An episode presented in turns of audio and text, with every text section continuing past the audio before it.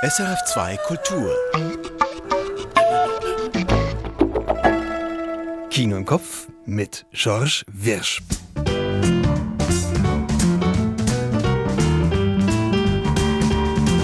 Heute geht's mit Michael Sennhauser in ein schwarz-weißes Paris, in die Hochhaussiedlung Les Olympiades. Dann ab in die Beiz, aber nicht zum Essen. Wir begleiten die Arbeitsmarktkontrolle Bern in Ulrich Großenbachers Schwarzarbeit. Dann geht's auf einen Schulhof in Belgien, in einem Kinderfilm für Erwachsene, der das Prädikat aufwühlend verdient. Un Monde. Und zum Schluss tauchen wir unter im Schwarzwald mit Nawalny. Dazu Tonspurrätsel und gleich vorab die Kurztipps. Hua! Fünf Filme, fünf Slogans, fünf klare Empfehlungen. Les Olympiades von Jacques Audiard. Vier junge Pariser Menschen in einem zeitgenössischen, genderadäquaten, sozial kompetent erotischen Reigen in strahlendem Schwarz-Weiß. Les Olympiades von Jacques Audiard. Mehr dazu gleich. Schwarzarbeit von Ulrich Grosenbacher. In diesem hinreißenden Dokumentarfilm treffen die InspektorInnen von der Arbeitsmarktkontrolle Bern auf Ausbeutung, Ausflüchte und Schlitzohrigkeit. Vor allem aber auf Menschen. Durch und durch politisch und packend. Schwarzarbeit von Ulrich Grosenbacher. Auch dazu gleich mehr. Nawalny von Daniel Roher. Der russische Oppositionsaktivist ist der gar nicht so heimliche Co-Regisseur dieses ausgesprochen spannenden und einsichtsreichen Dokumentarfilms, der in kurzer Zeit mehr erklärt, als wir in den letzten Jahren zu wissen glaubten. Nawalny von Daniel Roher. Beitrag dazu folgt. 107 Mothers von Peter Kerekes. Aufwühlendes slowakisches Kino, semi-dokumentarisch eingefangen in der Ukraine. Im Vorkriegs-Odessa kämpft eine inhaftierte Mutter um ihr hinter Gittern geborenes Kind. Eine Aufseherin hilft oder auch nicht. 107 Mothers von Peter Kerekes. Un Monde von Laura Vandel. Ein siebenjähriges Mädchen stellt sich vor ihren älteren Bruder, als dieser auf dem Pausenplatz gemobbt wird. Doch das macht's nicht besser. Streng auf Kinderaugenhöhe erzählt dieser belgische Spielfilm, wie verletzlich und verletzend unsere Kleinsten so sein können. Un Monde von Laura Wandel besprechen wir heute. Bleiben Sie dran. Und jetzt Tonspurrätsel. Ich spiele es ab, Sie ordnen es ein. Woher stammt das hier? Und nach zwei, drei Wochen war das grösste Puff wieder. Das, ich, das, das, das tut sich wie selber herstellen. Es ist wie ein Magnet. Und eben, von Art, es ist wie wenn die Sachen irgendwie den Wert ersetzen. Aber eben nachher beißt sich wieder in den Schwanz. Oder? Wenn die Sachen dann so vergammelt aussehen, kommt man sich auch wieder so wertlos vor. Entwaffnend, wie offen diese Frau über ihre Unordnung spricht. Ein Schweizer Doc. Aber welcher? Auflösung am Schluss. Alright, folks. Showtime. Der französische Regisseur Jacques Audiard erfindet sich mit jedem Film neu. Für das Drehbuch zu seinem erotisch aufgeladenen Les Olympiades hat er sich gleich mit zwei jungen Regisseurinnen zusammengetan und eine moderne Version von Arthur Schnitzlers Reigen geschaffen. Ein urbanes Liebeskarussell in Schwarz-Weiß und in Paris. Michael Sennhauser.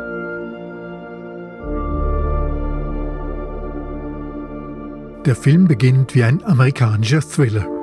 Aus der Helikopterperspektive blicken wir auf die Glasfassaden und Fenster moderner Pariser Wohntürme.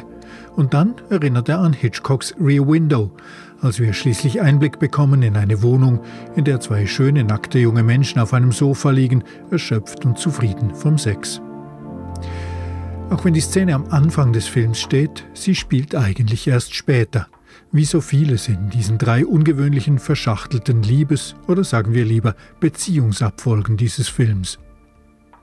Emily, die Frau aus der Eröffnungsszene, kommt aus einer taiwanesischen Familie und lebt allein im Apartment ihrer dementen Großmutter, die in der Nähe in einem Heim untergebracht ist. Um ihre Finanzen etwas aufzubessern, schreibt Emily ein Wegezimmer online aus. Gami ist Lehrer an einem Gymnasium. Er bereitet sich aber auf ein Sabbatical vor, in dem er seine Doktorarbeit schreiben möchte. Und Emily, die eigentlich eine Untermieterin sucht, lädt ihn zur Wohnungsbesichtigung ein, da sie seinen Vornamen automatisch für den einer Frau hält. Entsprechend komisch gestaltet sich der Moment, als sie auf sein Klingeln hin die Tür öffnet. Aber Gami sieht gut aus und Emily hat eigentlich nichts gegen eine Wohngemeinschaft mit gutem Sex, zumal Gami sehr offen ist. Er kompensiere seine berufliche Frustration mit intensiver sexueller Aktivität. Je compense ma frustration professionnelle par une activité sexuelle intense. Cool. Aber natürlich bleibt keine Beziehung in diesem Film wirklich unverbindlich, auch wenn Gami auf entsprechende Fragen grundsätzlich behauptet, er wolle mit niemandem zusammen sein. Je peux te poser une question C'est quoi ta vie sentimentale Moi, j'ai pas envie d'être ensemble avec qui que ce soit. Auf der Suche sind sie alle, auch Nora, die aus der Provinz nach Paris gezogen ist, um zu studieren, oder die junge Frau, die sich Amber Sweet nennt und Zweisamkeit online anbietet via Webcam. Es sind lauter zufällig scheinende Begegnungen, die diesen Film zusammenhalten. Und die Erkenntnis, dass man sich auch unerwartet und ungewollt verlieben kann. Sie macht mich wahnsinnig, stöhnt sogar der auf Unverbindlichkeit pochende Gami irgendwann. Ich kann an nichts anderes mehr denken. Zusammen mit Céline Sciamma, die unter anderem Portrait de la jeune fille en feu gemacht hat, und Lea Misius, der Regisseurin von Ava, hat Jacques Audiard drei Kurzgeschichten des amerikanischen Graphic Novelist Adrian Tomin in ein episodisches, perfekt verknüpftes Drehbuch gepackt. Dass dabei der Reigen der schönen jungen Menschen in der großen Stadt weder kitschig noch verlogen wirkt, sondern überraschend ehrlich und zeitgenössisch, das liegt wohl nicht zuletzt an Odias Zusammenarbeit mit den beiden doch ziemlich radikalen Kolleginnen. Und dabei helfen auch die atemberaubend eleganten Schwarz-Weiß-Bilder von Kameramann Paul Guillaume, die mit der elektronischen Musik von Erwan Castex, besser bekannt als Ron, zu einer attraktiven, realitätsgeladenen Traumwelt verschmelzen. Michael Sennhauser, Les Olympiades, jetzt im Kino. Jetzt, während Sie zuhören, sind Sie am Arbeiten? Und falls ja, werden Sie anständig dafür bezahlt? Wir wissen es ja, viele Menschen in der Schweiz arbeiten am Staat und am Fiskus vorbei, ganz ohne soziale Absicherung. Darüber gibt's jetzt einen Doc-Film. Schwarzarbeit heißt er. Der Berner Ulrich Großenbacher hat ihn gemacht. In der Hauptrolle die Arbeitsmarktkontrolle Bern. Dazu jetzt meine Besprechung. Das ist jetzt der anständige Weg, sagt der Arbeitsmarktkontrolleur zu seinem jüngeren Kollegen auf der Treppe zum Empfangsschalter einer Fabrik. Die unanständige Variante, das wäre gewesen, direkt in die Werkhalle zu platzen und dort Ausweise zu verlangen. Aber die Kontrolleure sind anständig und deshalb warten sie jetzt am unbesetzten Empfang. Die Sekretärin ist nur telefonisch zu sprechen. Ich werde hier im Empfang vom 53 aus eigentlich eine externe Firma kontrollieren bei euch. Und zwar ist es von eurem Tochtergesellschaft von Deutschland. Das sind zwei Mitarbeiter vor Ort. Die würde ich gerne besuchen. Ja, nein, wir machen eben keine Termine bei unseren Kontrollen. ich bleibe hier stehen. So verläuft der anständige Weg, die Routine. Vor Ort wird registriert, ob Entschädigungen korrekt ausbezahlt werden, ob Lohnbescheinigungen da sind, kurz, ob alles in Ordnung ist. Diese Kontrollen braucht es, weil eben oft nicht alles in Ordnung ist.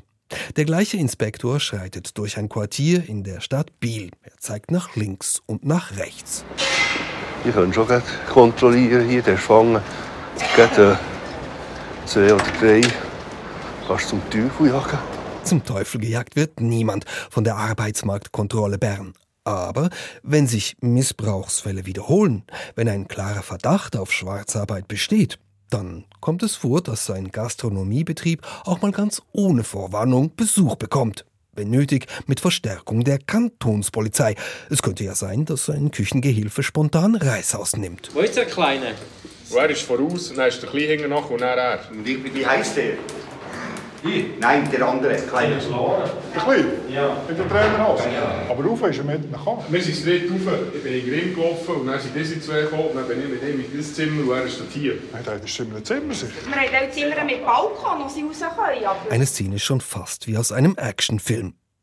Dass es solche Situationen gibt in der Schweiz, darauf wurde der Berner Doc-Filmregisseur Ulrich Großenbacher durch einen persönlichen Bekannten bei der Arbeitsmarktkontrolle Bern aufmerksam. Großenbacher ließ sich dessen Arbeitsumfeld zeigen und wusste irgendwann, Schwarzarbeit.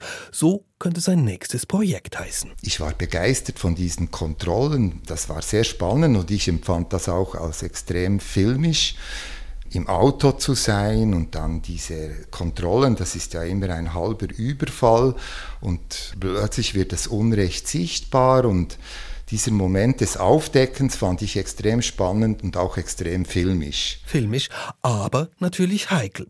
Man fragt sich, ob bei solchen Betriebskontrollen wirklich alle Personen damit einverstanden waren, dass eine Kamera dabei ist. Die Antwort, die findet sich im Abspann des Films. Am Schluss wird dort schriftlich allen gedankt, die eingewilligt haben, im Film vorzukommen. Und zwar ohne das Verstellen von Stimmen oder die Verfremdung von Gesichtern. Das hätte laut Ulrich Großenbacher nichts gebracht. Wegen den verpixelten Gesichtern, das war für mich von Anfang an klar, dass ich das nicht möchte. Mir ging es darum, diesen Arbeitern und Arbeiterinnen auch ein Gesicht zu geben. Mir ging es darum zu zeigen, das sind Menschen und nicht nur statistische Nummern. Das war mir sehr wichtig. Die nächste Frage liegt trotzdem nahe. Einige dieser Menschen stehen unter Verdacht, illegal zu arbeiten oder unsauber abzurechnen. Wie überzeugt man sie davon, ihr Gesicht in einem Film zu zeigen? Es gab immer wieder Möglichkeiten während den Kontrollen, das Gespräch zu suchen mit den Arbeiter, Arbeiterinnen. Und äh, ich habe ihnen dann erklärt, dass ich eine unabhängige Produktion mache von der Arbeitsmarktkontrolle. Ich habe ihnen auch von meinen Anliegen erzählt, dass es mir darum geht, dass sie anständig bezahlt werden, dass sie anständige Löhne kriegen. Und dann waren eigentlich erstaunlicherweise sehr viele bereit, auch in dem Film mitzuwirken. Das gilt für Angestellte, aber etwa auch für einen Wirt, der sich vom Arbeitsmarktkontrolleur eine Lektion erteilen lassen muss. Sie sind auch verantwortlich, wenn der einen Unfall hat. He? Siehst du, heute komme ich und er geht ganz schnell die Treppe runter. Wenn er da runterfällt, he? dann bezahlen Sie den Rollstuhl. He? Ganze Verantwortung bei Ihnen, 100 Prozent, keine Versicherung. So klingt das bei einer weiteren Kontrolle. Aber der Film Schwarzarbeit beschränkt sich nicht auf das Abfilmen solcher Interventionen. Er untersucht das Phänomen des Schattenmarkts als Ganzes und deckt entsprechend auch weitere Ebenen ab. Ulrich Großenbacher? Für mich war relativ schnell klar, dass ich, dass ich den Film in drei unterschiedlichen Erzählperspektiven erzählen möchte. Also das eine waren diese Kontrollen, dann diese Recherchen um die Lohn- und Anstellungsbedingungen und auf der anderen Seite der innere Monolog. Was passiert in, bei diesem kleinen und größeren Drama, was passiert da in den Köpfen dieser Inspektoren? An diesem Punkt nimmt der Film wirklich Gestalt an. Die Inspektorinnen und Inspektoren haben alle ihre persönlichen Motive. Sie haben ihre individuellen Meinungen dazu, warum die Ausbeutung von Betriebspersonal auf diese Weise aufgedeckt werden muss und warum gerade sie die richtigen Menschen sind für diesen Job. Ulrich Großenbacher machte dabei eine interessante Erfahrung. Vieles hat mit dem familiären Hintergrund zu tun. Viele dieser Inspektoren hatten auch eine persönliche Geschichte die sie mit der Sozialgeschichte der Schweiz verband. Also da war Marcos, das ist ein Kind von Saisonnier-Eltern, er musste bei seinen Großeltern in, in Spanien aufwachsen und dann war die Geschichte von Freddy Geiser, seine Biografie. Seine Mutter war Verdinking auf einem Bauernhof. Sein Urgroßvater äh, erlebte den Generalstreik als Gewerkschafter als die Schweizer Armee auf die Arbeiter schoss. Und all diese Geschichten, die, die, die begeisterten mich und, und ich wurde auch sehr offen aufgenommen von den Inspektoren der Arbeitsmarktkontrolle Bern. Also sie waren sehr interessiert daran, ihre Arbeit zu zeigen und waren auch sehr stolz, dass sie, dass sie äh, den Lohnschutz in der Schweiz durchsetzen können. Das hat zum Teil sicher auch mit ihren eigenen Biografien zu tun. Und sehr wohl mit einem grundsätzlichen gesellschaftlichen Gewissen, sagt einer der Inspektoren im Film. Sein Berufskollege auf dem Beifahrersitz sieht das allerdings anders. Wir haben soziales Verständnis. Ja, ich weiß, ich, bin ein, ich bin ein sozialer Tiefflüger, ich weiß. Und Empathie von einem Zwieback, das ist mir auch klar. Empathie zeigen und soziale Gedanken haben und die rechtlichen Gesetze müssen umsetzen. Das Ja, zwei gut, nein, das mit den rechtlichen Gesetzen. Und ob ich jetzt mit dem Mitleid habe, der unbeugend arbeiten oder nicht, das ist ein ganz anderes Paar Schuhe, ob er darf oder nicht darf. Dürfen oder nicht dürfen, dieser Inspektor war bei der Polizei, bevor er in die Arbeitsmarktkontrolle gewechselt hat. Daher pocht er auf das Gesetz. Der Mann am Steuer hingegen meint, lieber sie arbeiten illegal, als dass sie anderweitig straffällig werden. Ich will ja nur arbeiten. Ja, Andere gehen klauen, ja das ist schon gut. Dann sollen sie arbeiten, aber legal. wenn sie nicht dürfen. Ja, dann sollen sie nicht arbeiten. Und fressen von was? Nothilfe. Ja, sie sind Asylanten. Das ist, weil der Staat irgendwie in zwei, drei Jahren das Asylverfahren verschlampt. Ja, das ist aber eine andere Baustelle. Ja, Das kann aber ich das nicht ist die. Baustelle vom Ursprung. All das erfährt man auf der Fahrt zu einem weiteren Gasthof. Großenbacher filmt lange klärende Gespräche gern im Auto, auf dem Hinweg zu den Kontrollen oder bei der Nachbesprechung auf dem Heimweg. Und so ist Schwarzarbeit streckenweise ein Roadmovie. Der Film bleibt immer in Bewegung. Und gleichzeitig tritt in diesen Gesprächen das moralische Dilemma bei diesen Einsätzen hervor. Unter die Räder geraten trotz allem zuallererst die Schwächsten, die, die sich ohne Arbeits- oder Aufenthaltsbewilligung und ohne soziale Absicherung abrackern. Für sie empfindet man im Kino Mitgefühl, wenn sie erwischt werden. Das ging auch dem Regisseur Ulrich Großenbacher nicht anders. Das ist ein Konflikt, den man aushalten muss und die Inspektoren müssen das auch aushalten. Und trotzdem denke ich, sollte man das große Ganze nicht aus den Augen verlieren, weil es ist ja dann umgekehrt auch eine Gemeinheit, wenn man jemand für 1000 oder 1500 Franken, zum Teil 10 Stunden, manchmal sieben Tage die Woche in irgendeiner Küche oder in einem Betrieb arbeiten lässt. Das ist ja auch nicht in der Ordnung. Aber was passiert eigentlich mit den verantwortlichen Betrieben? Eine Inspektorin im Film formuliert es wie folgt, kurz nachdem ein Bauarbeiter ohne Ausweis in Handschellen abgeführt wurde. Eben, das Unternehmen äh, profitiert eigentlich und er ist jetzt der, er ist jetzt der arme Sieg. Er kann jetzt gehen und kann noch bussen. Der Chef wird in der Regel, also die Bude wird auch angezeigt, aber dem seine Busse ist lächerlich. Der Fehler liegt also nicht zuletzt im System. Und hier schlägt der Film Schwarzarbeit einen Bogen zur Politik. Der Berner Gewerkschafter Corrado Pardini, damals noch Nationalrat, ergreift im Bundeshaus das Wort. Wie wichtig autonome und bewährter Lohnschutz ist, zeigt die kürzlich publizierte Studie des SECOS. Bei 40.000 Betrieben, die kontrolliert worden sind, war bei fast jedem fünften Betrieb Lohndumping festgestellt worden oder Scheinselbstständigkeit. Liebe Kolleginnen und Kollegen, solche Zustände wollen wir nicht. Flankierende Maßnahmen, das vertragte Verhandeln mit der EU, der Kampf gegen dubiose Subunternehmen in der Baubranche. Hier stellt der Film alles in einen größeren Zusammenhang. Das hilft dem Publikum beim Verständnis der Materie, aber der Film Schwarzarbeit funktioniert doch wesentlich besser, wenn er eng bei den Menschen bleibt, die das an der Front erleben und die bei den Betriebskontrollen starke Nerven haben müssen und manchmal auch Geduld. Weißt du was? Ja, ein bisschen langsam, ein bisschen die Schnauze voll. Du lügst mich an, das weißt du. Wieso lügst du mich an? Wieso sagst du mir nicht die Wahrheit? Nicht.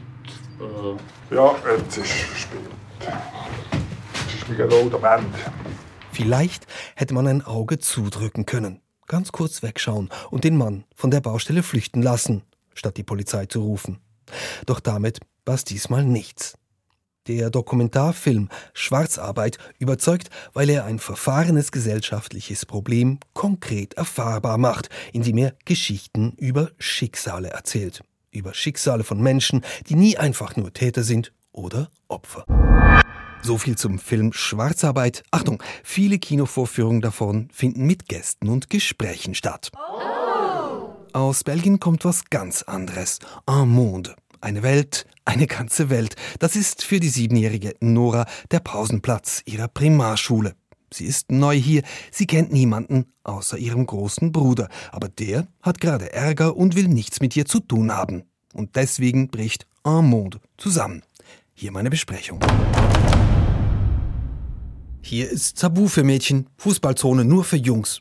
Du zurück im Sandkasten. Diese Regel bekommt die siebenjährige Nora zu spüren. Beim blinde Kuhspiel verirrt sie sich ins Leere tastend in die falsche Platzhälfte. Prompt stellt ihr jemand ein Bein und sie bezahlt die Übertretung mit einem aufgeschürften Knie. Doch zu diesem Zeitpunkt ist Nora schon ziemlich hart gesotten. Sie kennt das mit der Gewalt hier und das mit den Grenzen schon seit dem ersten Schultag. Damals, noch ganz scheu, hat sie im Speisesaal ihre Gruppe verlassen, um neben ihrem älteren Bruder zu sitzen. Sofort war eine Aufseherin zur Stelle und wies sie an ihren Ort zurück. Où vas-tu Près mon frère. Mais on ne change pas de table en plein milieu du repas. Tu retournes t'asseoir, s'il te plaît. Mais je connais personne. Tu feras connaissance, va t'asseoir. Im Hintergrund ist gerade ein Trinkglas zersplittert. Diese Geräuschkulisse ist aufdringlich, die Stimmen versteht man nicht immer. Das aggressive Sounddesign, das hat Methode. Und auf der Bildebene passiert etwas Ähnliches. Die Kamera ist immer ganz nah bei Nora, immer auf Augenhöhe, mal hinter ihr, mal neben ihr. Wenn sie etwas nur unscharf erkennt, dann erkennt es auch das Publikum unscharf. Und das Gleiche gilt für den Ton. Es hört sich alles genauso schrill und bedrohlich an, wie es sich für Nora anhört. Fast immer wird geschrien und gestritten im Hintergrund. Manchmal auch im Vordergrund. Touche pas Vas-y, baisse les yeux. Baisse les yeux, je t'ai dit. Arrête Qu'est-ce que tu fais, toi aussi Lâche-le Qu'est-ce que tu veux, là Quoi Qu'est-ce qui se passe ici Stop Allez, arrêtez Folgendes ist passiert. Noras großer Bruder wird vermöbelt und Nora geht dazwischen. Gut gemeint, aber eine Grenzüberschreitung. Jetzt gilt Noras Bruder bei den anderen Jungs erst recht als der Weichling, der nichts ist ohne seine Schwester. Und damit sein Status nicht noch weiter sinkt, verstößt er Nora ab sofort. Mais je veux pas que tu viennes près de moi. Va-t'en. Mais je veux t'aider. Je t'ai rien demandé. Va-t'en. Pourquoi t'es méchant avec moi Si tu restes avec moi, je vais encore me faire attaquer. C'est ça que tu veux. Non. Laisse tomber. Nora steht vor einem Dilemma. Der Bruder sagt, erzähl niemandem was. Der Vater hingegen sagt, erzähl mir alles. Was Nora auch tut, es ist falsch und führt zu noch mehr Gewalt. Bis Nora dann vielleicht ganz am Schluss des Films doch noch das Richtige macht. Denn nein, Un Monde ist kein deprimierender und auch kein pessimistischer Film. Aber Monde lässt das Publikum mit voller Wucht und aus nächster Nähe erfahren, wie verletzlich und zugleich verletzend Kinder sein können. Grandios gespielt von einer neunjährigen Hauptdarstellerin, virtuos inszeniert. Man glaubt das alles. Nein, man kennt das alles. Aufwühlender kann eine Kinoerfahrung kaum sein. Ja, ich habe aufwühlend gesagt und so meine ich das auch. Monde, ganz stark. Jetzt im Kino. Kennen Sie Alexei Nawalny? Jahrelang war das einer der lautstärksten Gegner von Wladimir Putin, ein Oppositionsführer, ein Korruptionsbekämpfer, ein Störenfried. Vor zwei Jahren überlebte Nawalny einen Vergiftungsversuch. Heute befindet er sich in Lagerhaft. Nach der Vergiftung, aber vor der Verhaftung, entstand ein Doc-Film. Nawalny. Dazu jetzt mehr. Vorkenntnisse zu Alexei Nawalny braucht es keine. Das erledigt der Film im Handumdrehen. Alexei Navalny has taken on the most dangerous job in the world, challenging the leader of the Kremlin, Vladimir Putin. If I want to be a leader of this country, if I want to fight Putin, I have to organize people. Diese dramatische Musik kommt nicht von ungefähr, denn hinter dem Doc-Film stecken US-amerikanische Medien, Warner, CNN und HBO. Die Machart ist plakativ. Aber das hat nicht nur mit der Finanzierung zu tun, sondern auch mit dem Mann vor der Kamera. Alexei Nawalny.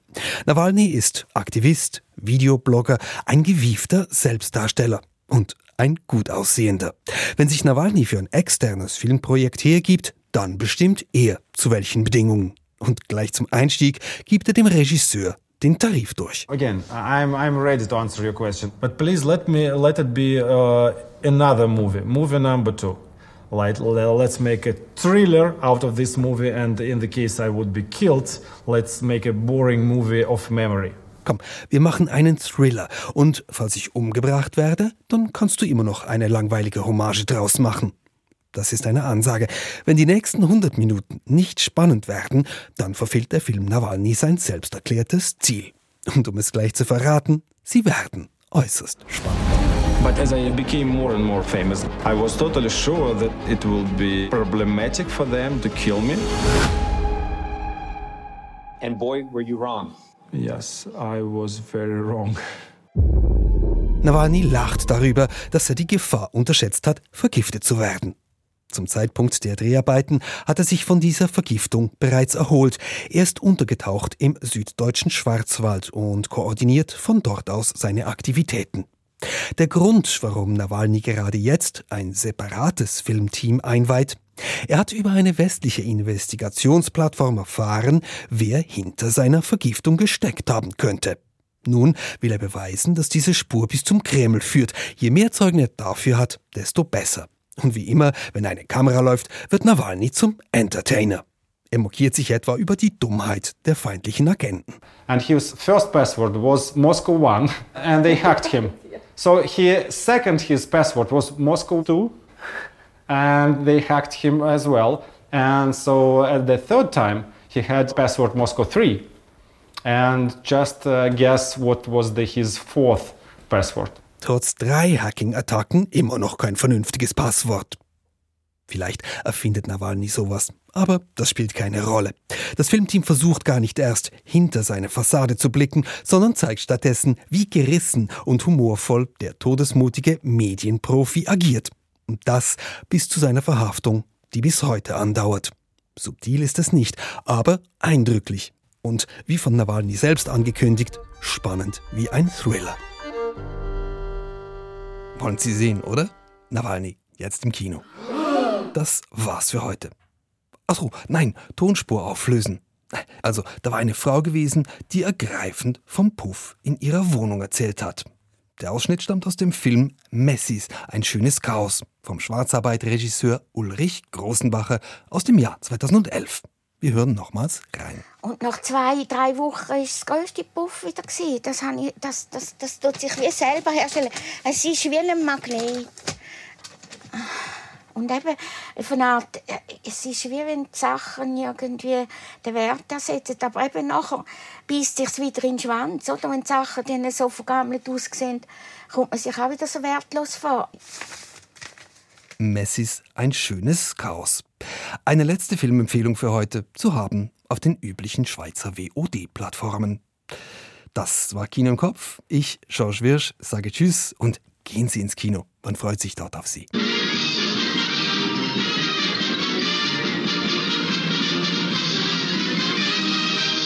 Erfahren Sie mehr über unsere Sendungen auf unserer Homepage srf.ch.